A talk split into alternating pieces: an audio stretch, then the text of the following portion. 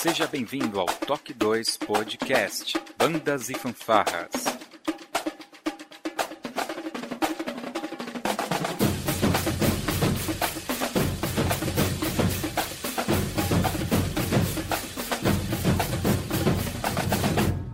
No ritmo da vida, na batida do coração.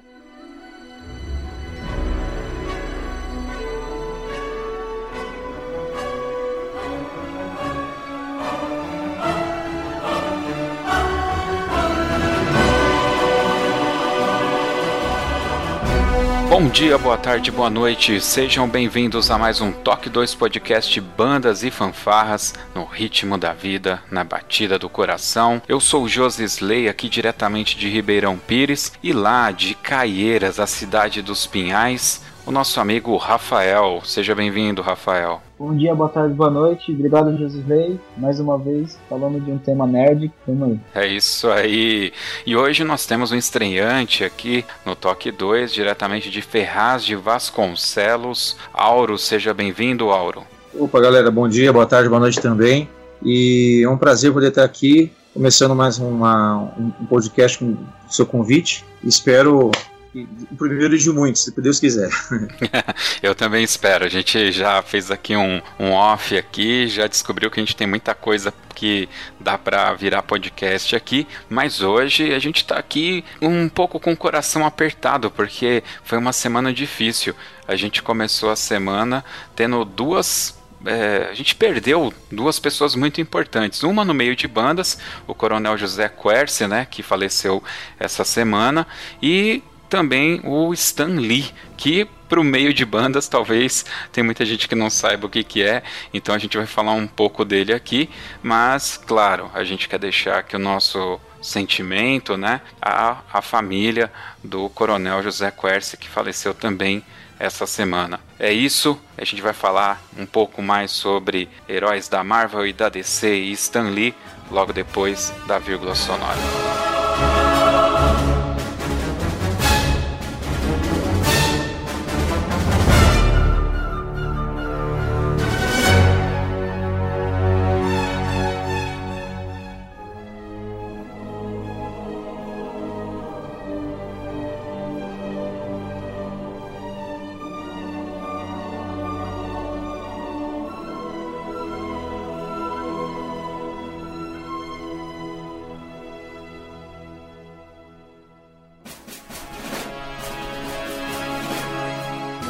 Você está ouvindo o podcast do Toque 2 Bandas e Fanfarras, do site toque2.com.br. Curta nossa página no facebook.com.br toque2, siga-nos no Twitter pelo arroba toque2 e também pelo Instagram toque2 ou entre em contato conosco através do e-mail contato@toque2.com.br. E se você gosta do nosso trabalho e deseja nos ajudar a produzir um conteúdo com qualidade cada vez melhor, acesse o apoia.se/toque2 e veja como contribuir.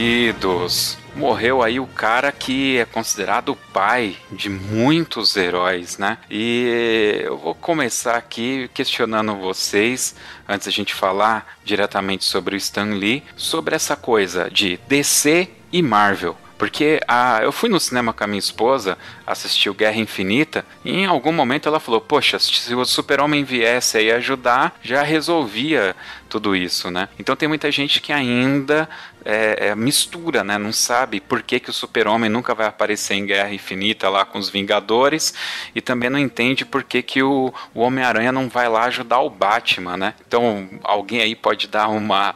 É, falar pra gente qual que é a grande diferença, né? Entre a DC e a Marvel, dar uma explicada pra gente, pode ser? A gente podia começar aí com o Auro, que tá chegando agora. Bem, na realidade é assim, são dois universos, vamos chamar assim, diferentes, apesar de eventualmente os locais dos filmes ou das, das séries, dos quadrinhos aparecerem os mesmos locais, como por exemplo uma Nova York da vida, uma São Francisco, eventualmente alguns lugares aparecem nos filmes de forma comum, porém são universos diferentes porque eles são tem duas corporações diferentes por trás e com filosofias diferentes, né?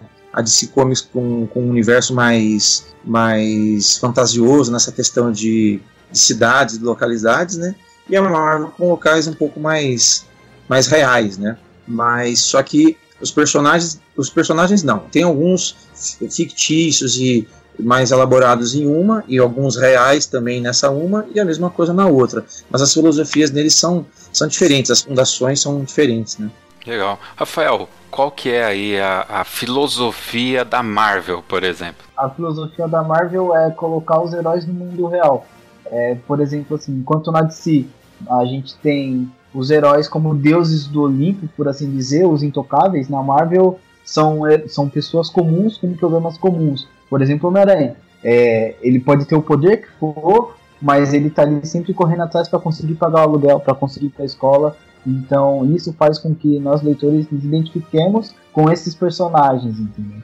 Essa é mais a filosofia da Marvel, trazer esses heróis, os problemas do mundo real para as histórias deles. Eu acho que também fica perceptível, né, para quem é, assiste, mesmo que não tenha nenhum conhecimento sobre esses universos, que na DC você tem muito nome de cidade inventado, né? Gotham City, é, lá a cidade onde fica o Super-Homem, que me fugiu o nome agora, qual que é? Smallville, Metrópolis. Smallville, Metrópolis, né?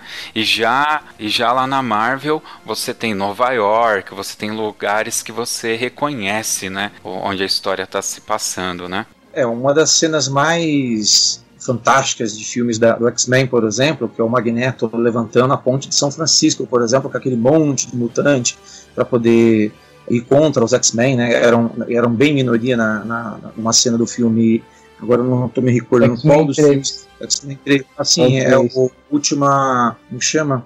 É, confronto a, final. Confronto final, exatamente. É onde no, Aqui vai um spoiler para quem não assistiu o filme.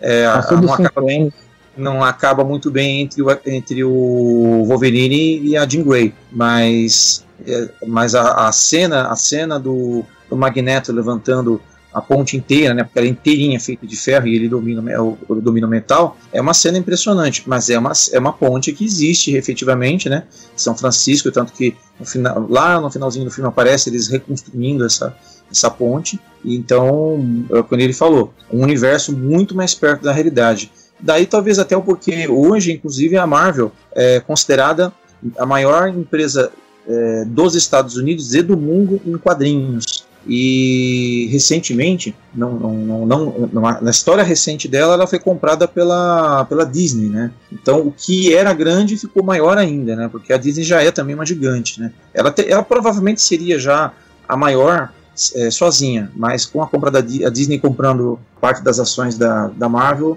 o universo ficou maior, né? É, mas até chegar neste ponto, a Marvel quase faliu três vezes, né? Duas, três vezes, se eu não me engano. Tanto que os filmes da Marvel eles são distribuídos em várias distribuidoras, é, o Homem-Aranha na Sony, os X-Men na Fox, por causa dessa quase falência. Então, a Marvel Comics saiu vendendo os personagens para ter dinheiro para conseguir continuar, porque os quadrinhos já não estavam andando. Foi lembrado, mas a, a, própria mantenedora desse universo aí, que é a Disney, também chegou quase a falir, e só não faliu porque uh, 49% das ações, parece, foi comprada pela Pixar. A Pixar investiu muito dinheiro na Disney, e de lá para cá ela só vem crescendo, crescendo, crescendo, até chegar ao ponto de comprar a Marvel, que já não, não valia foi. tanto nessa época, conforme você citou. Me desculpa, mas não foi a, a Disney que comprou a Pixar? Não, a Pixar Eu lembro que o criador da Pixar, o, o, criador da Pixar, ele, ele saiu da Disney porque ele queria fazer filmes em 3D. O Steve Jobs injetou dinheiro na Pixar, que na época era uma empresa de desenvolvimento de, de hardware para poder fazer esse tipo de coisa. E o criador da Pixar investiu na Pixar para eles começarem a fazer os filmes em 3D.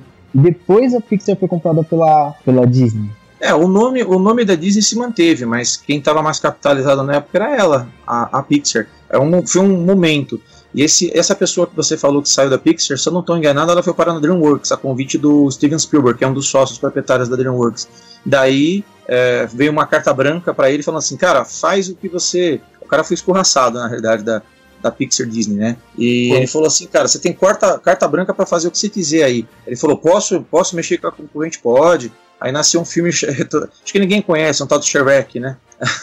ele fez, pra, porque daí ainda nasceu o Shrek. Eu sei que não é o, o foco da, da conversa, mas só um briefing rapidinho, isso aí, só essa briga aí já dá um outro podcast. Na realidade, o universo Disney é sempre é, as, tem as princesas, né? E os monstros perdem no fim. E aonde é que o Shrek? É o contrário, né? Onde o monstro se dá bem e, e, os, e os, outros seres encantados, que nem o príncipe encantado, a fada madrinha, se dão mal, né?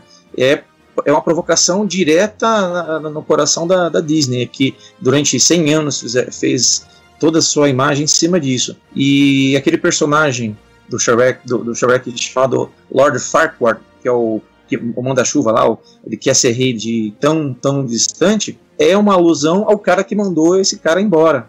Né? Ele fez ele baixinho, né, pequenininho lá, querendo ficar de qualquer jeito com a princesa, que é a Fiona, aquela coisa toda, mas no final das contas o dragão come ele. Então foi um jeito de ele falar assim, bem, eu vou afora, né, afinal de contas o dono da Dreamworks me deu carta branca. E por um acaso virou um sucesso tremendo, tanto que tem várias edições desse filme depois disso, o resto todo mundo já conhece a história, né. É, foi criado uma categoria no Oscar para poder premiar as animações, né. Ah, o Shrek, o Shrek criou isso aí. Aí, a galera vai falar assim, não, mas peraí, o Rei, o Rei Leão por exemplo, ganhou quatro Oscars, mas nenhum de melhor filme, porque não tinha essa categoria e a academia não queria premiar como melhor filme uma animação, né? Então.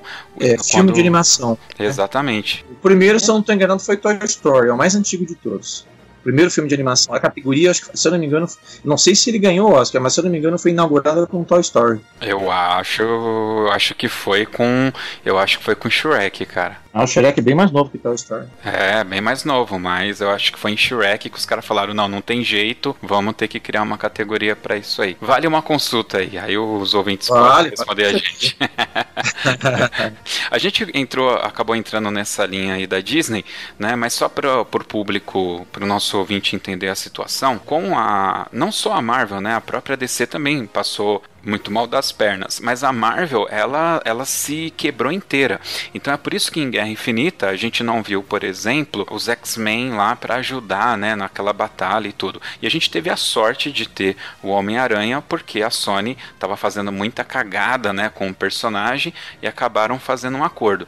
Mas a Marvel vendeu literalmente os direitos do Homem-Aranha, aí pegou, inclusive, não vendeu só para Sony, né? Antes mesmo de ter vendido para Sony, chegou chegou a vender para os japoneses. Então tem um Homem-Aranha japonês, acho que da década de 70 ou início de 80, com um robô gigante chamado Leopardon. Nunca vou esquecer disso. Vocês acham fácil isso aí no, no YouTube. E vendeu os direitos do X-Men para Fox. A Fox, só para vocês é, trazerem na memória, é quem faz os Simpsons, por exemplo, né? E Quarteto Fantástico. E Quarteto Fantástico ficou com a Fox também, né? A Fox Sim. ficou com o X-Men, Quarteto Fantástico, ficou com Motoqueiro, o né? Motoqueiro Fantástico e o Justiceiro, se eu não me engano. E olha que o Quarteto Fantástico é um dos primeiros produtos da, da, da Marvel, ou seja, o começo da história do, do Stan Lee, voltando ao Stan Lee, né? O Quarteto Fantástico passa por, por ali pela, pelos primórdios da, da, da, vida dele, né? Assim como também o Capitão América, se não me engano, uma das primeiras imagens que aparecem lá atrás, no começo da Marvel, que aparece até hoje, é claro que um pouco mais é, é um pouco diferente, né? Se a gente for ver a evolução, o escudo do Capitão América. Foi uma das primeiras cenas que aparecem lá no começo e aparece até hoje. Só que ele foi se modificando, assim como o próprio uniforme do Capitão América foi se alterando com o tempo. O Homem-Aranha também teve uma roupagem modificada, o Homem de Ferro também teve uma roupagem modificada. É, não são, são os mesmos personagens, mas com indumentárias diferentes. Eu acho que no universo de si, o, o, Superman também passou por modificações da, de, de, roupas, né? Aparece algumas cenas dele no universo HQ com cabelo já meio branco, como se fosse uma, uma série mais antiga, né? Afinal de contas, eles colocam ele como um cara super poderoso, mas não necessariamente eterno, né? Exatamente só um apontamento, o criador do, do Capitão América ele não foi o Stan Lee, foi o Joe Simon com o desenho do Jack Kirby. O Stan Lee pegou mais pra frente, depois da guerra, o Capitão América Aí teve as reformulações, essas reformulações. Sim, sim. As modificações vêm por causa que muitas vezes o criador de um determinado herói já não estava mais na companhia e como o herói fez sucesso, aí o Stan, Lee, o Stan foi assumindo um, assumindo o outro, mas ele não é pai de todos. Ele, é. ele as, é, alguns época, deles ele só pegou para criar, né? Já é, pegou meio grande. A Marvel andava, é, tava mal das pernas, não conseguiam é, se fixar no, no cenário por não ter ainda saber o que publicar. Então eles não sabiam se eles iam pro lado das histórias de terror, das pulp, e se eu não me engano nem era Marvel ainda, era Atlas Comics. É, aí daí para frente que deram carta branca quando a DC fez a Liga da Justiça, deram o editor-chefe da Marvel falou também quero uma equipe de heróis, que o Stan Lee, o cara da, da esposa dele, a Joan, que tava, ele queria sair desse universo dos quadrinhos. Ela falou: ah, já que você quer sair, faz os seus heróis do seu jeito. Daí que nasceu o Quarteto Fantástico e começou a vir os heróis da Marvel do jeito que eles são, mais humanos, mais falhos nesse sentido. Uma coisa que eu acho que é importante também para deixar, para abrir um pouco a mente da galera, a DC Comics que a gente chama, né? DC Comics. Ah, DC Comics. É na realidade o C já é de comics, né? É Detective Comics, né? Seria Detective Comics, né? E eles sempre tinham os personagens da DC aquele esquema meio noir de investigação, coisas de detetive, tanto que o Batman, na realidade, lá no início dele, bem nos primórdios, você vai ter o Batman muito mais detetive e menos cheio de bugiganga, né? Até essa história, se não me falha a memória, da, da, da morte do pai, da mãe, tudo foi colocado depois para deixar ele um pouco mais pesado e tal. Aliás, a DC ela tem, né? É sombrio.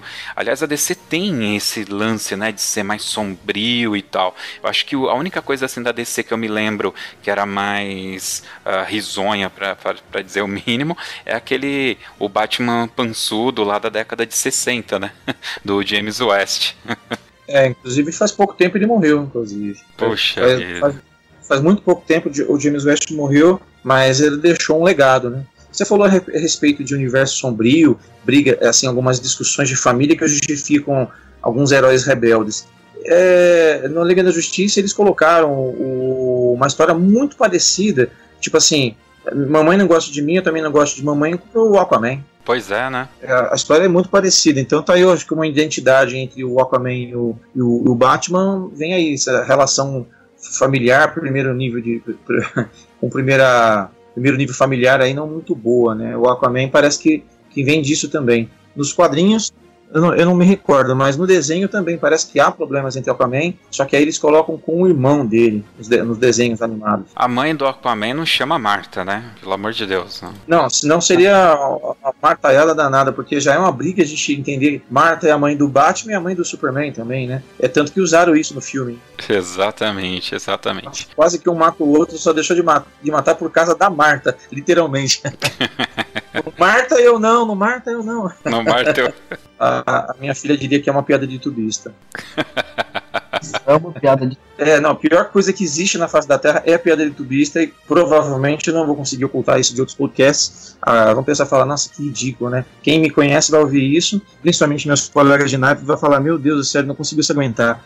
Mas é natural, até por é causa. Foi só um adendo, né, Auro? É, a gente vai desenvolvendo isso aí por causa da liberdade e carinho que a gente vai desenvolvendo com os nossos amigos e a gente não se preocupa, fica despido de esses pudores de sempre estar tá falando certinho, não. De vez em quando é bom falar uma, uma besteira, alguma coisa, porque a gente se diverte, a vida também é isso. A gente não adianta só falar de forma séria, levar a sério, fica uma coisa muito carrancuda. A maior prova disso é o podcast que a gente está falando aqui, que foi todo baseado num universo para se divertir, não é feito para ser sério, chorar no fim. É claro que a gente acaba se identificando muito com o personagem e acaba até sentindo isso. É o caso, por exemplo, do, do Wolverine, né? Se você for ver todo o histórico dele, quando ele faz o último filme, eu acho que quem conhece, quem gosta de Marvel, não tem como não sentir alguma coisa. Eu, sou, eu puxei o Wolverine porque eu acho que eu, é o que mais representa hoje o universo, talvez não só do, dos X-Men, mas também o universo da Marvel, né?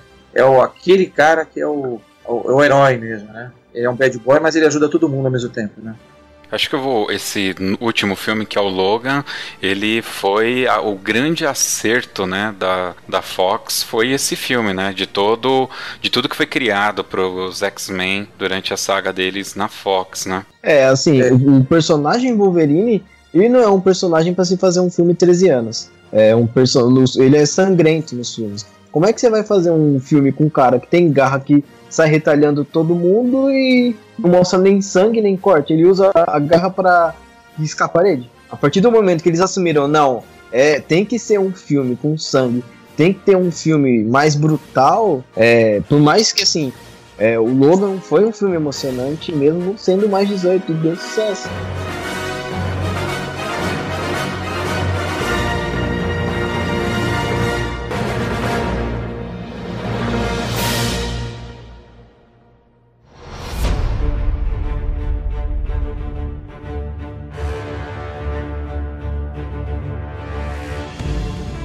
Ô, Auro, eu, eu, vou aproveitar e fazer uma, aqui uma pergunta, depois o, o Rafael também pode se, se colocar. É, eu, eu, eu, eu, encaro assim: você tem um HQ, aí eles vão lá e fazem uma série animada, depois faz um filme, depois faz uma série tá? Vou pegar o exemplo do Demolidor, né? Você tem o HQ do Demolidor, onde aparece ele lá, por exemplo, com o uniforme amarelo tal.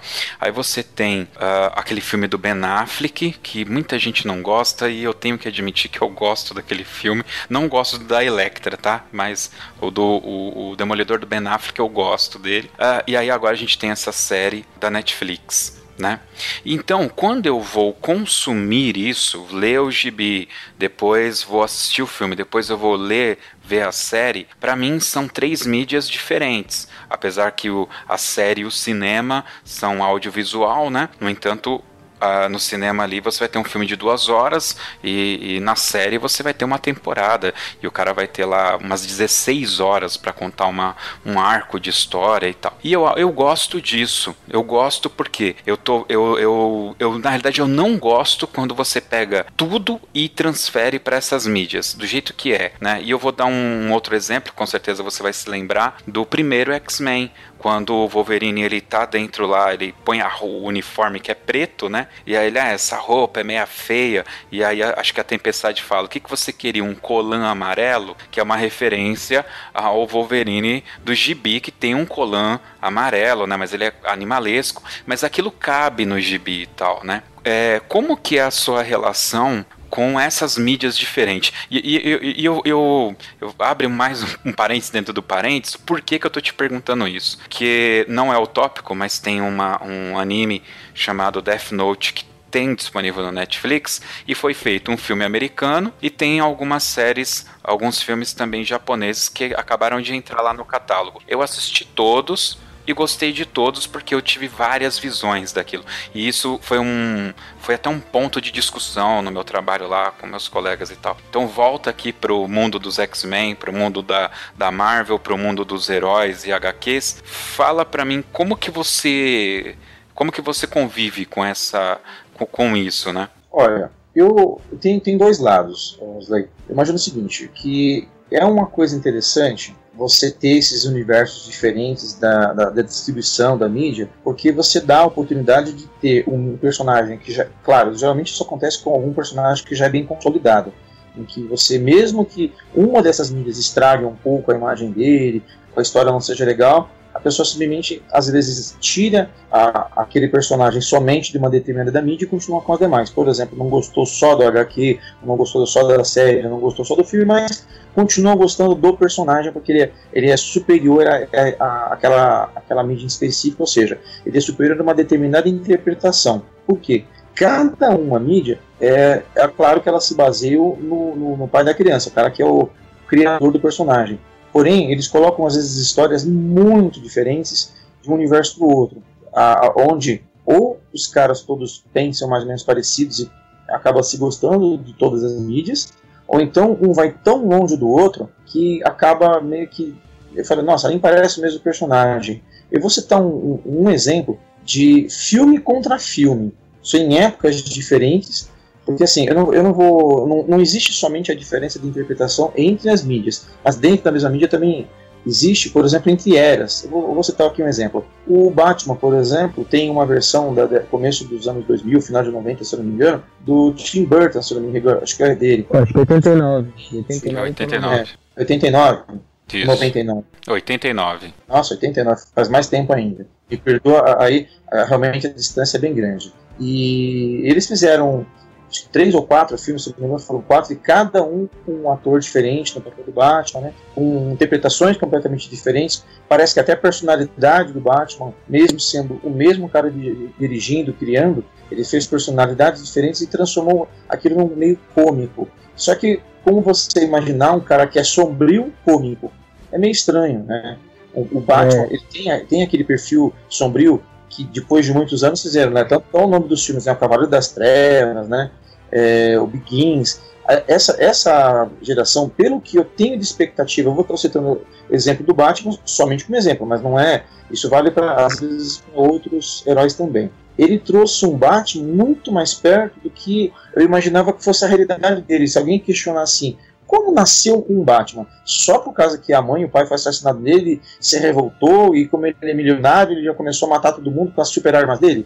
É, é muito vago, é muito fantasioso, visto que ele não tem nenhum superpoder, é um, super, é um ser humano, algum, tem que ter algum recheio entre aquele momento em que ele ganha aquele trauma na infância dele e aquele momento em que ele pega todos os bandidos, às vezes até mais de um ao mesmo tempo, bandidos poderosíssimos. Aí eles encaixaram aquele filme Batman Begins, que eu achei fantástico. Para mim, eu achei fantástico aquele filme que conta uma, uma possível é, razão para ele ser o que ele é. Né? O, o cara chega para ele e fala assim: Meu, você acha que só com um revólver, muito dinheiro, você vai pegar e fazer, vai ser um justiceiro? Na hora que você pegar um cara muito bom, o cara vai te matar e acabou, já era.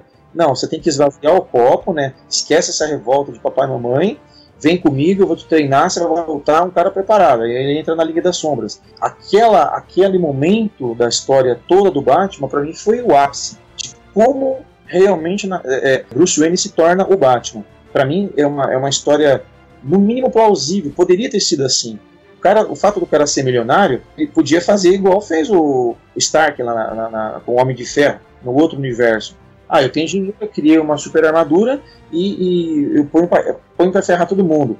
Não, o Batman tem uma, uma personalidade oposta à do Tony Stark, então ele tem uma trajetória totalmente diferente. Ao qual, se você for ver nos quadrinhos, por exemplo, tem um pouco desse lado sombrio, mas como você citou, a série de TV que passou na década de, não sei se foi 60 ou 70, acho que foi 70. É, 60. 60, né? Começou em 60 deve ter terminado, passado até 70 e alguma coisinha. Ela tem uma filosofia do Batman completamente diferente. Ali você não sabe nem direito de onde é que veio o Robin. E ali na, na, na nessa geração, acho que é a Chris Nolan, o ator, se não me engano, me ajuda aí, Fael, acho que é Chris, Chris, Nolan, Nolan é o diretor e o ator é o, é o Christian Bale. Ah, o Christian Bale, desculpa, eu misturei dois Chris aí. É o Christian Bale. É, entre, um, um, entre um e outro, depois surge um Robin também uma possibilidade, tanto que o nome do personagem lá dentro é Robin, né? É, possivelmente continuaria aquela, aquela saga do Batman. Achei interessante isso, é pena que não deu continuidade porque o ator não fez mais, aí colocaram Ben Affleck, todo mundo já sabe o resto da história. Mas as diferenças aí são gritantes. E, mas o que, acontece? O personagem é soberano. Então ninguém deixou de gostar de Batman só porque o John West fazia. É, é, é a época que a gente aprendia o que é onomatopeia. Quando a gente aprende isso na escola, não sabe nem o que é. Basta assistir o Batman da década de 60 70, você nunca mais vai esquecer o que é onomatopeia na sua vida. Aqueles Paul, Crash, Bang, que é mais balãozinho que aparece lá na série, é, é fantástico aquilo. O que ele se vindo aquilo, né? No universo Marvel, só que nos desenhos tipo Homem de Ferro, Thor, Hulk, né? aquelas eu chamava eu e um amigo meu chamava de desenhos inanimados não era desenho. Porque é tudo congelado só o cenário que mexe né? O personagem de não se mexe muitas vezes. eu assisti isso daí cara. É, eu assisti muito isso aí. Então é a categoria desenho inanimado. Mas respondendo resumindo a pergunta que você me fez eu eu acho rico essa diversidade porque cada universo de mídia que você citou tem autores diferentes mas não é uma regra. Às vezes eles acertam às vezes eles erram eu citei o Batman como um momento de acerto, tá? tá ótimo. Vamos lá, Rafael. É o seguinte: a questão principal é a visão que a, a pessoa que está desenvolvendo essa obra quer passar. Ela não, não importa se é quadrinho, é série de TV, se é filme, é, mas assim, eles pegam a essência do personagem e a partir dessa essência do personagem eles contam a história que eles querem contar. Isso já vem dos quadrinhos. É, diferentes. É, vou citar o Batman também. Durante as eras, o Batman de uma coisa ele se tornou outra, mas a sua essência se manteve a mesma. Nessa época do, do Batman da série de TV, o Batman ele ficou mais no quadrinho, ficou muito mais parecido com a série de TV, ficou mais abobalhado, o uniforme mudou, ficou mais infantil do que na época posterior dos anos 90, onde era um Batman que era que não era nem o, o Bruce Wayne, era outro cara, porque o Batman tinha quebrado as costas por causa do Bane. É, e eu acho isso super válido até no cinema. É muito legal a gente ver a diferença dos Batman dos anos 90 que eu adorava, por sinal, quando eu era criança. Pros, pro Batman do Nolan, é, são duas obras, duas visões, mas a essência do personagem é a mesma. Tanto que essa, essa, esses filmes do Batman dos anos 80 e 90 é, não foi só um diretor. Essas mudanças dos atores foi por conta da mudança do diretor.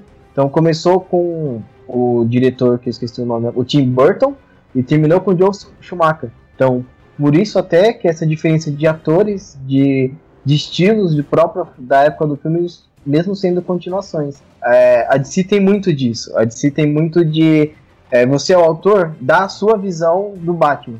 Eles fizeram isso com o Batman e Superman, é, Batman vs Superman, o filme agora. Eles fizeram isso com o Homem de Aço, que eu gostei pra caramba. Eles, fazem isso com. Então, se vocês forem ver, os filmes da DC, ele tem essa, pega essa pegada mais. Eu sou artista, eu quero imprimir essa minha obra. A dif diferente da Marvel, que ela fala assim, ó, a linha, a receita do bolo que você tem que seguir é essa, a história que você tem que contar é essa. Ela é mais café com leite, mais quadradinha nesse sentido, enquanto a DC ela dá livre, dá livre espontânea vontade pro artista ir lá e fazer uma obra do jeito que eles quiserem. E dá mais liberdade do que a Marvel, por assim dizer, na questão da TV e cinema. E até mesmo editorialmente falando nos quadrinhos. A gente teve um, um, momento lá atrás, eu já não tenho mais na memória em que ano foi, é, quando veio o, o primeiro Homem de Ferro, né? Então, para quem é 2008. Quando, para quem é fã aí de, da série Friends, tinha o John Favreau, que eu me lembro dele participando em Friends como o namorado da Mônica. Ele também é diretor. E ele foi, foi o diretor. Ah, aliás, ele é o. Como que é? O Rap, né? Que é o. É o Rap, o, ele é o, o motorista rap, dele. Motorista do Tony Stark. Então ele também foi o diretor do filme. E ali ele foi o primeiro diretor que entrou nesse esquemão Marvel.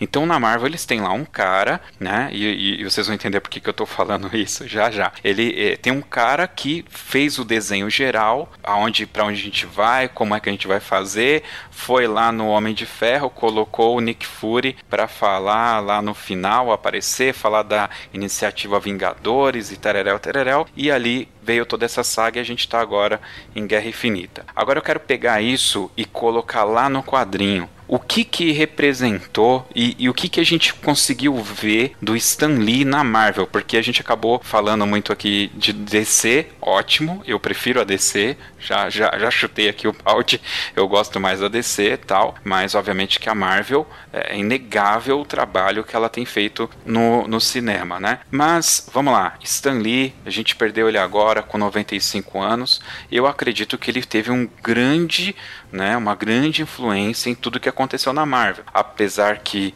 o Rafael citou aí o Jack Kirby, o Jack Kirby é o outro cara que quando ele for, se já que eu, eu tô por fora, não sei foi, se já morreu. Já morreu, mas ele foi um cara também extremamente relevante pro meio, né? E aí, o Stanley? Só interrompendo um minuto. Os três grandes caras da Marvel que fizeram essa essa grande up da Marvel morreram. Dois esse ano o Steve Ditko, que morreu no meio do ano agora, com 90 anos de idade. Ele morreu em junho, em junho e agora Stan Lee. O Steve Ditko e o Jack Kirby eles são artistas desenhistas, enquanto o Stan Lee ele é ele era o roteirista e editor-chefe. Entendi. Então vamos lá. Contribuição do Stan Lee para essa indústria, para Marvel, para o meio de quadrinhos, cara. O Stan, como é que eu posso dizer? Ele conseguiu mudar a forma que as pessoas viam os quadrinhos. existia é, um selo de censura dos quadrinhos e que não se podia falar de bebida, não se podia falar de alguma violência, que era o Comics Magazine é, é Comic Code Authority. Ele foi criado nos anos 50 para poder censurar e poder fazer deixar infantilizados os quadrinhos. É, a grande influência do Stan Lee foi ele começar a não submeter as histórias deles, que ele queria falar de é, problemas sociais, uso de drogas, essas coisas, não submeter isso para poder mostrar de uma forma diferente que essa regulamentação queria, entendeu? Para poder assim, ó, conscientizar as pessoas, os jovens que liam, ó, ó, droga é errado, olha o que aconteceu com a menina que o demolidor cuidava. Ela vendeu a identidade do demolidor por causa disso. Ela é uma viciada, ó, como é errado. Ó, bebida, ó o que, que aconteceu com o Tony Stark por causa de bebida. Então ele conseguia com problemas sociais de racismo com os como os X-Men. Então ele conseguiu fazer uma revolução nesse sentido, entendeu? A minha opinião é que assim, ele teve muito, muita influência nesse sentido editorial. Posso fazer um parênteses no que você acabou de citar, Rafael? Pode. você falou a respeito de drogas, bebidas, você me fez lembrar uma cena do Era de Ultron. O Thor tá comemorando lá, eles acham que ganharam do Ultron, aquela coisa toda, né? E aí tem uma cena que eles estão. A cena do Stan Lee nos créditos. Exatamente, o Stan Lee aparece lá, um monte de velhinho sentado, ele falou, é uma, uma cachaçinha dos deuses, né? Aí ele falou, não, não, essa aqui você não pode tomar. Não, toma qualquer coisa, toma, aí ele sai carregado por mais dois. ele demonstra que beber não é um bom negócio. Ele demonstrou na real, né? Não falando disso, mas ele mesmo sendo o personagem que saiu carregado da cena por ter bebido a cachaçinha dos deuses lá, né? E aí, Áureo, no que que o Stan Lee colaborou para esse e-mail, cara? É, uma das coisas que eu ia citar e a que ele acabou citando também, né, a respeito da Comics Code Authority, que a, era uma, uma, uma, entidade que controlava tudo isso, ele foi o primeiro a bater no peito e quebrar essa, esse paradigma, né? E transformou a Marvel, a Marvel na realidade ela não começou como uma empresa, ela começou como uma divisão de uma editora para depois se transformar na, no império que é hoje. Ela começou como, uma, como se fosse uma tirinha de um jornal, vamos colocar assim, né? E muito, muita tirinha do jornal, na realidade, virou grandes empresas dessa forma. Então ali pegou essa, essa divisão e fez ela crescer a esse ponto. Claro, não, não esquecendo de citar os, os outros dois que ele citou, né, que são sempre citados em paralelo. Todos, a, a história de um sempre é paralela com a do outro. Né? Uma coisa que que é interessante, porque assim, esse, ele, ele nasceu nos Estados Unidos, apesar de ter uma descendência romena, e ele literalmente atravessou os Estados Unidos é, é, durante a vida dele toda fazendo o que gostava, né? Porque ele, ele foi um menino prodígio, ele se formou com 15 anos, na realidade, fez muita coisa antes de ser um, um escritor, um, um, trabalhar com o que ele realmente fez. Ele já foi, você tem uma ideia, uma das coisas que ele foi, ele vendia sanduíche, ele já foi lanterninha da Broadway, Olha só, a lanterninha da Broadway o cara foi. Ele entrou na editora, ele era um assistente, né? Ele entrou como é. assistente é. pelo primo dele. E ele nasceu em Nova York e morreu em Los Angeles. Ou seja, ele nasceu de um lado dos Estados Unidos e morreu do outro. Ou seja, a vida do cara literalmente foi de, um, de, de fora a fora no, no, nos Estados Unidos. Não que isso aí seja um, um, um detalhe, porque na realidade o mundo inteiro é, curtiu Stan Lee. Mas ele pode dizer assim, não foi um divisor de, de águas nessa, nesse segmento, né? Se dedicou a, a fazer da nossa vida uma coisa melhor, diferente, mesmo que fosse através de ficção. Né? Muita gente se esforça ao máximo para fazer romances, ou então filmes verídicos, filme baseado em história real. Eu sou apaixonado também, né? histórias, mas eu acho que é, o mundo da ficção, diante do que a gente vive hoje, com tanta coisa ruim aí, ele se faz necessário, porque pode perceber, quase todo filme de ficção tem uma coisa em comum. uma coisa inexistente lá no começo, uma história que, tipo, que o cara pode conduzir para onde ele quiser no meio, e quase sempre um final que deu certo. Os malcinhos sempre vencem.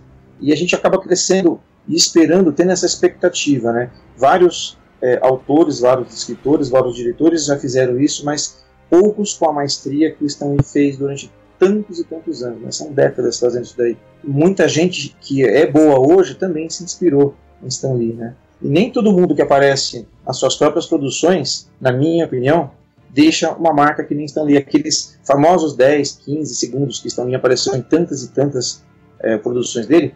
Por exemplo, vamos pegar aqui um exemplo de gente que gosta de, de aparecer no seu próprio filme. Woody Allen. Eu, desculpa os que gostam dele, mas eu não consigo é, é, entender muito bem o universo dele, ele é muito complexo. Ele mesmo faz o filme, às vezes ele escreve, tá lá atuando, na minha opinião, como ator, até, até para escrever um filme, beleza, mas como ator, eu acho que ele não, não agrega nada, tanto que poucas pessoas citam o ator, o de Allen, quase sempre citam o autor ou o escritor, não, não, não, deu certo, não dá certo essa fórmula com ele. Com maestria em que todo mundo, só 10 segundos vai ver e sempre vai lembrar, vai falar assim, os filmes da Marvel daqui pra frente nunca mais serão os mesmos sem esses 10 segundos. É, a gente tem que falar assim, ah, todo mundo tem seus 15 minutos de fama.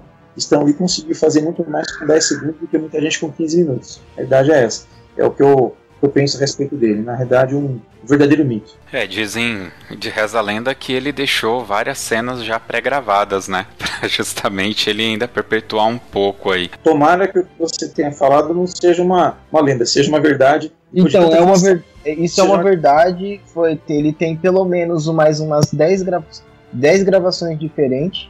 A certeza que nos próximos dois filmes da Marvel ele apareça. E ele tem mais cenas gravadas que foram descartadas dos filmes anteriores também. Então pode ser que essas cenas descartadas também possam vir a entrar com alguma edição deles. Repito, tomara. Espero que sim.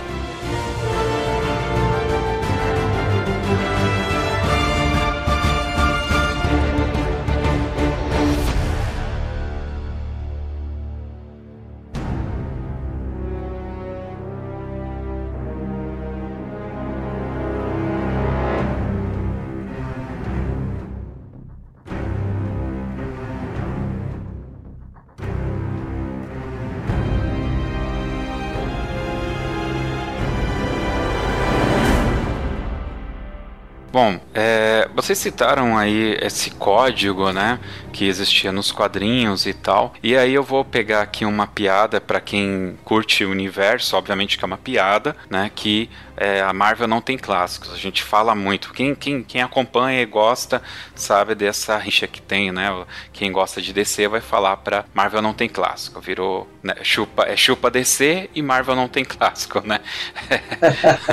é, é, é, são as ofensas que são trocadas e tal. Uh, mas mas justamente por causa desse Marvel não tem clássico, é, eu, eu, quero pegar isso que vocês falaram desse código, né, de não poder falar de algumas coisas e tal. E aí é, o Stan Lee efetivamente ele colocou isso de forma intensa, essas discussões nos quadrinhos dele. Por que que eu tô perguntando isso? Vou pegar o exemplo, por exemplo, é, o exemplo de Watchmen, que é do Alan Moore. É, e o Alan Moore ele tem uma escrita muito pesada, muito densa, e ele vai muito fundo em, em questões como o, essas vocês citaram do Stanley, além do do Watchman, até indico aqui o Do Inferno, que virou um filme com o Johnny Depp, e a HQ da Liga Extraordinária. Não aquele filme que é um filme ridículo que o, o próprio Alan Moore detesta, né? Aliás, ele não gosta de nenhuma adaptação que foi feita das obras dele. Mas a obra, a HQ, né, é muito, muito boa. E teve outros, o próprio Cavaleiro das Trevas, que me fugiu o nome do, do autor,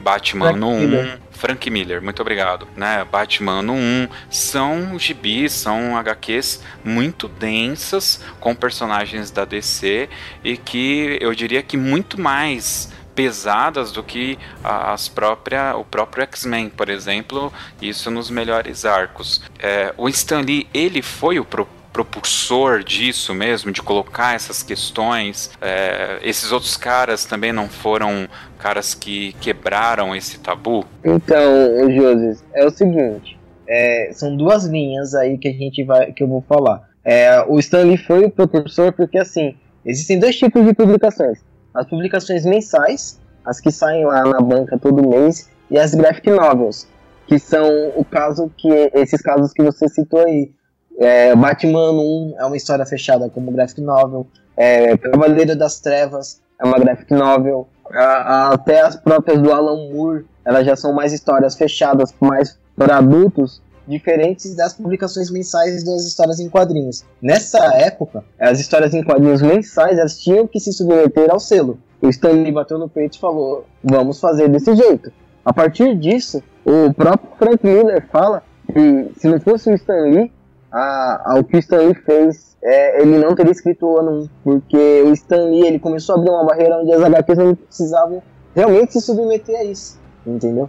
Legal. Áureo, quer falar? Olha, falar de Stan Lee, a gente sempre vai imaginar aquele o universo ao qual a gente vem citando aqui desde o começo do, da gravação, né? Mas tem algum tem um lado do Stan Lee que assim não, talvez não tenha ficado tão em voga, tão conhecido, que por incrível que pareça na década de 2000 ele fez um trabalho para DC Comics também. Eu ia falar disso daqui a pouco. É, ia chegar lá no Just, é, Imagine. Just Imagine. Fez 12 é, ele, é, exatamente. Ele, ele pensou, ele repensou alguns personagens que a DC já tinha, como Superman, Batman, Mulher Maravilha, Antena Verde, o, o Flash, por aí vai, né? E também ele chegou a fazer série para adultos também. Chamava Strupirella para Spike TV. e também fez, fez série animada para a escolinha da Playboy. Olha só, o homem era. Ele fez um reality show, Just I Wanna Be a Hero, se eu não me engano. É procurando o um novo super-herói da vida real. Sim, exatamente. Cara, a história, o Stan Lee, eh, eh, não vou dizer para você assim, ah, deu tiro para todo lado. Mas independente de dar tiro ou não para todo lado, o cara era tão competente que, que se submetesse a fazer, é óbvio, né? Primeiro é que as pessoas provavelmente o convidavam para fazer os trabalhos. Você vê que até desse Comic tem uma, um pedacinho da sua história com, com Stan Lee. Não é só aquele ator, como é que esqueci o nome dele, o que fez o, o Lanterna Verde, passou pela. fez um filme né, lá pela DC, depois fez o Deadpool. Né? É, Ryan Reynolds. Isso. Rapaz, eu tô sendo o dicionário daqui hoje, né? É, é... Tá mesmo.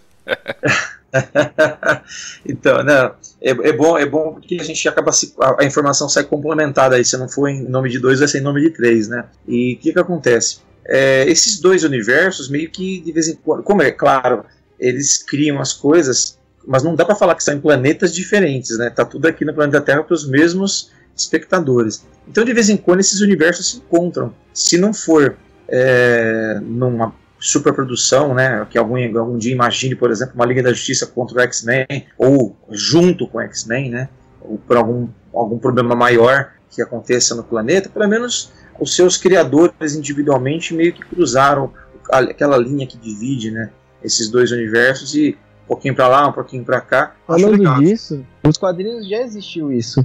Existiu séries em conjunto da Marvel e da DC com seus próprios heróis. Tanto que teve até uma fusão de alguns heróis se tornando novos heróis a partir disso. É, o interessante é que se você prestar muita atenção nos heróis, é, muitos deles têm um seu similar correspondente dos dois universos, né? Darkseid é, Thanos. E o, e, o, e o Josilei citou mais um aí também, que ele não tem como falar que não foi baseado também em outros universos, porque os, porque os heróis têm características muito parecidas, que é o Watchmen, também eu assisti isso. É, não tem melhor e pior, tem diferente. Eu acho interessante isso aí. Você vê que no caso a similaridade, o cara mais inteligente do universo DC, o cara que está sempre à frente do mental é o Batman, o Watchmen os caras não colocaram o cara vestido de morcego, colocaram o cara vestido de coruja. E se você for ver, são duas aves, as duas aves são noturnas, os caras, ah, as, as naves deles ficavam nos seus respectivos porões, é, ambos tinham de vez em quando uma, vamos chamar de Batgirl, igual as, as Bondettes, né, as, as Bond Girls, né, aquela que não é fixa, mas de vez em quando passa, né, pela vida do super-herói, que afinal de contas eles são seres humanos, né, então não teria por que também não ter uma, uma mulher, ou vice-versa, uma mulher não ter um homem, né, na sua vida, né? Você vê que a DC ela tem essa essa, essa proximidade, né? Por incrível que pareça, a Marvel, né, apesar de ser ela mais perto do mundo real, não tem muito essa questão de, de afinidades românticas entre os heróis. A DC, que é o universo mais fantasioso, tem, né? O, é, o Superman tem uma namorada, o Batman tem as suas peguetes. O, esse final aí eu não concordo muito na hora. Olha, no, no universo Marvel, o Homem-Aranha casou e descasou. É, o, o Ciclope dos X-Men casou com a Jean Grey, que teve caso com o Wolverine meio mundo.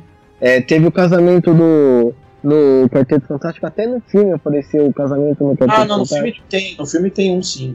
Não, eu mas acho... nos quadrinhos também. Eu lembro que eu tinha o quadrinho que o, o Ciclope casava com a Jean Grey. Eu tinha esse quadrinho. Era que da, não da era Abril, Jean Grey, né? Era um Screw no final das contas, né? Não, isso era bem antes até da- dessa época dos Screw aí. Na época dos Screw eu já nem tava comprando quadrinho, tanto que é caro pra caramba. Na época, quando eu era mais novo, eu ganhava.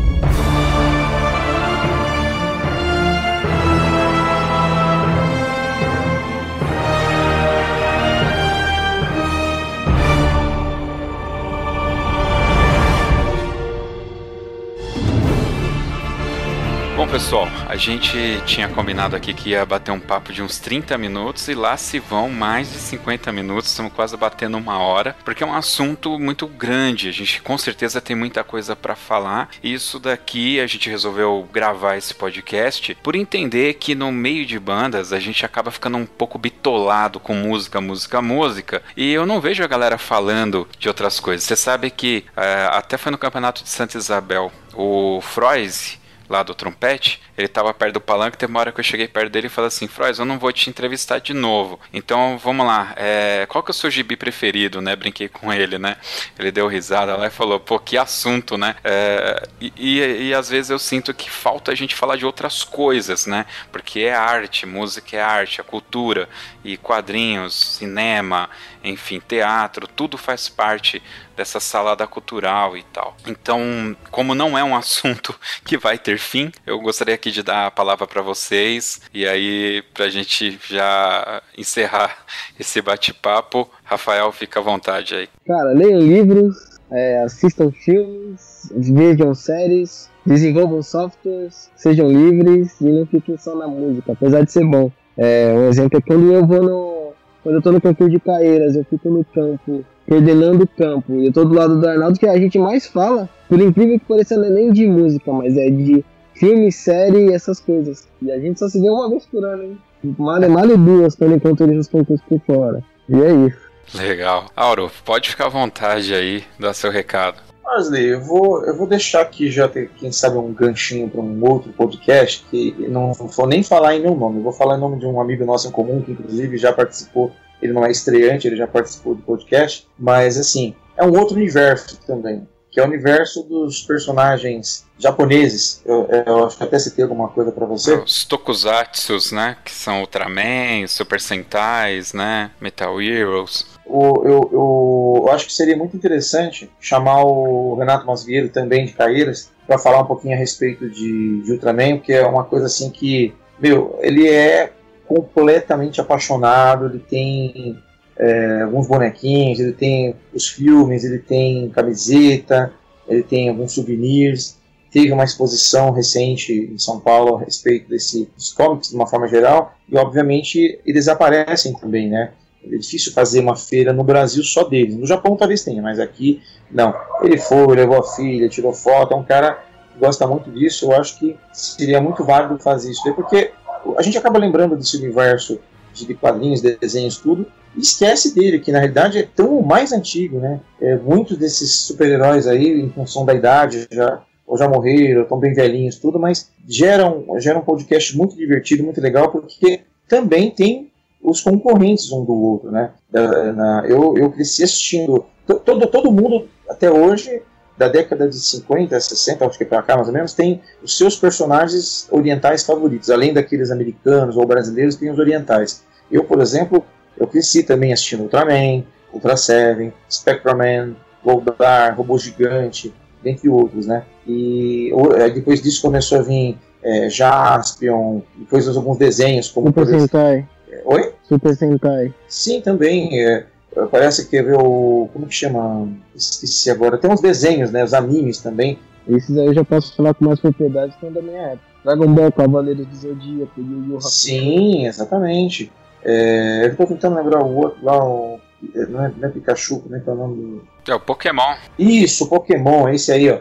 Pokémon. É difícil alguém falar que não conhece um Pokémon. Marcou uma geração, marcou uma, uma época muito grande. Então, eu, eu, acredito que fica aí um gancho, como uma sugestão, para você puxar um, um podcast dessa, desse universo aí oriental que tem muito assunto também, tanto quanto a somatória de, de comics e Marvel que a gente acabou de fazer aqui, que daria para fazer várias, várias edições também, mas aí fica a minha, minha sugestão, e vocês vão achar que eu tá puxando sardinha Flávio de Caíras, né? apesar de eu, eu me ter me apresentado estando em Ferraz de Vasconcelos, para quem não sabe, eu também faço parte da fanfarra de Caíras, o Renato que eu estou citando também faz parte, meu parceirão de, de naipe lá de muitos e muitos anos, o Fael mora em Caíras e também já fez parte da, da corporação, mas não é puxada de sardinha não, é que a gente acaba puxando é, para as pessoas que a gente tem mais afinidade, então como eu conheço essas pessoas, inclusive foi, quero deixar aqui e também foi um prazer enorme estar aí no bate-bola aí com, com o Fael. A gente acaba se falando muito pouco aí, né, pessoalmente, às vezes, que a gente falou no nosso último encontro foi no concurso de Caetas. A gente precisa se ver e se falar mais, porque tem muita coisa, muito assunto em comum, além de, de fanfarras e bandas. E queria agradecer você também, pelo, pelo convite. Eu achei fantástico a escolha do assunto. E fica aí a nossa homenagem ao, ao Stan Lee e também uma. Eu vou encerrar falando para você que foi muito bom você ter citado também a homenagem ao Coronel Wares, ao qual eu estou hoje com 44 anos. Eu conheci o Coronel quando eu tinha menos de 8 anos. Então foi uma vida conhecendo ele, uma, uma referência no nosso meio muito grande. É impossível deixar de citar ele aqui. Fica também a meus sentimentos à família, que é uma pessoa que marcou muito o meio foi uma referência para muitos jurados e muitas pessoas no meio, uma pessoa que levou essa energia positiva, essa seriedade toda, com muito, muita maestria, na realidade. Um mestre, a palavra que cabe a ele foi um mestre na, na, na arte de, de julgar a gente, marchando ali. E como muita gente está ouvindo isso daqui, vai falar assim: Poxa vida, quem não sentiu medo do Coronel West colando ali? Gente, eu toco tuba há muitos anos. Então, quem toca quem toca fanfarra e banda vai lembrar, mas sempre o coronel colava lá na fila da frente, do lado dos tubas ali, ele, o final do Tenente Nogueira, o final do Simpólio também, muitos outros, outros grandes é, jurados. E sempre quando colava lá na frente, sempre coladinho ali, né? Do lado do, dos tubos. As pessoas me perguntavam, o que, que ele pergunta para você? Que eu sempre vejo ele falando alguma coisa para você. Aí o que, que você fala? Na realidade a gente não podia falar nada porque tem forma, não pode falar nada. Mas por conhecer ele há muitos anos, eu sempre eu respondia para ele, ele tá bem, tá bem. Qual era a pergunta? Ele perguntava do meu pai, meu pai foi regente de fanfarras e bandas durante praticamente 30 anos. Ele perguntava, e seu pai, como é que tá? Eu já estava em Caeiras, né? Eu era, era tava na concorrente, mas ele perguntava do meu pai. Assim como o maestro Gabriel também pergunta das antigas. Meu pai tem amizade com toda essa leva de gente aí. Ele já está aposentado, mas ele, ele venceu todos esses jurados que eu citei, inclusive o Chocolate também, que eu não citei aqui, que eu com certeza mando um abraço enorme para ele, outra lenda no nosso meio. Falei demais, desculpa.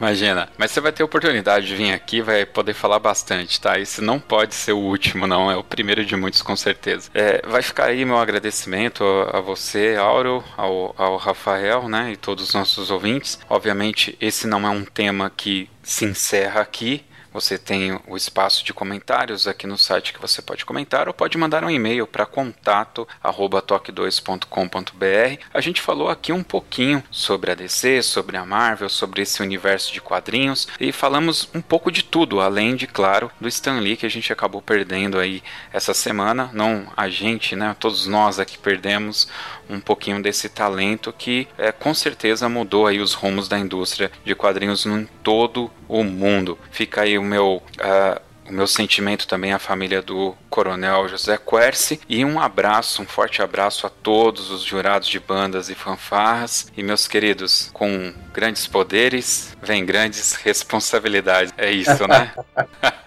é isso. então vamos lá agora para nossa dica cultural.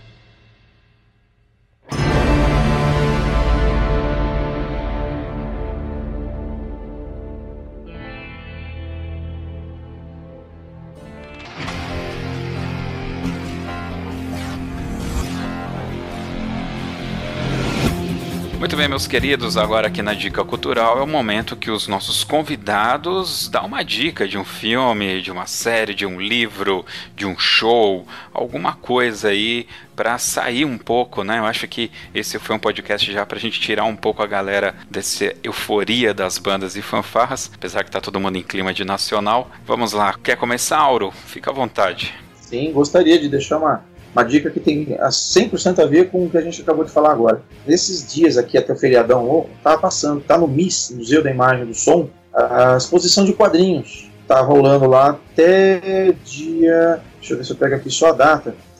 Não, não, tem. Vai ser longo o período, não é só o final de semana, não. Vai estar aqui até 31 de março. Mas ele tem a exposição de quadrinhos Museu da Imagem do Som. Parece que é um bom tempo aqui. Acho que tem tudo a ver com o que a gente falou. E é interessante o pessoal conhecer um pouquinho desse universo, podendo fazer uma visita. Afinal de contas, visitas a museus é, é, é um privilégio. Legal, o museu é muito bom, cara. E pode ser uma porta de entrada aí para outras exposições que a galera pode ver aí muitas opções, principalmente aqui no estado de São Paulo. Vamos lá então, Rafael, qual que é a sua dica cultural? Minha dica cultural, que se fosse até na, na semana passada, seria o concerto da fanfarra de Caeiras. Porém, como já passou a data, é, tá nos cinemas aí a partir do dia 16 de novembro, Animais Fantásticos e os Crimes de Grindelwald. Sim, para quem é nerd que nem eu e gosta da série de Harry Potter, acho que é um filme que não pode se perder para assistir, que conta mais da origem desse grande vilão da série de Harry Potter e mais do universo de Harry Potter em si. Legal. Você sabe que eu não sou fã de Harry Potter, cara. Na verdade, eu nem gosto. Ah, eu, eu gosto, né? Ó, e, mas, e vou falar um adendo aqui. O primeiro Oscar de animação foi em 2002. Toy Story ganhou um prêmio honorário especial. Em 2002 concorreu Shrek, Jimmy Neutron e Monstros S.A. quem ganhou foi Shrek. Só pra fazer o ponto final lá do começo da, da conversa. Oh, obrigado, hein, Fael. Isso aí valeu. Ótima finalização. é, eu sabia disso aí. Muito bem, então vamos lá. Minha dica cultural é um filme. Eu gosto aí de indicar filme, série e tudo, né? É um filme, cara, que eu tive a oportunidade de ver no cinema, é chamado Kick-Ass que aqui no, no Brasil ficou com o subtítulo Quebrando Tudo. Para quem conhece a Chloe Moretz, né, que fez recentemente um filme baseado num livro do Stephen King, que só porque eu citei agora eu vou esquecer, mas vamos lá. Tem o Protetor também com Daisy Washington que ela participa, já mais adulta agora.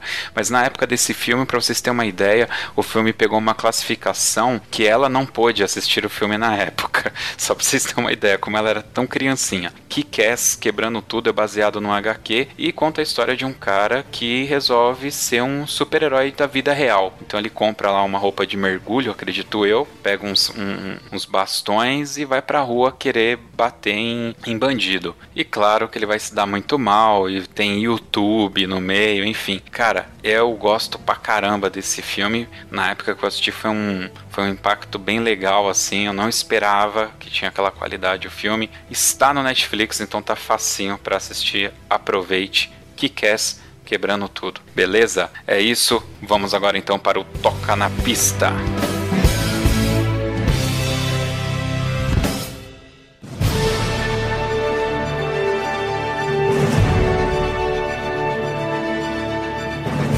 Na Pista é aquele momento que os nossos convidados escolhem uma música para tocar aqui no final, mas não pode ser qualquer música, tem que ter um porquê da escolha dessa música. E como nós estamos aqui com dois componentes da fanfarra de Caieiras, é óbvio que está proibido escolher o Triângulo das Bermudas. Eu não aguento mais o Triângulo das Bermudas. Por favor.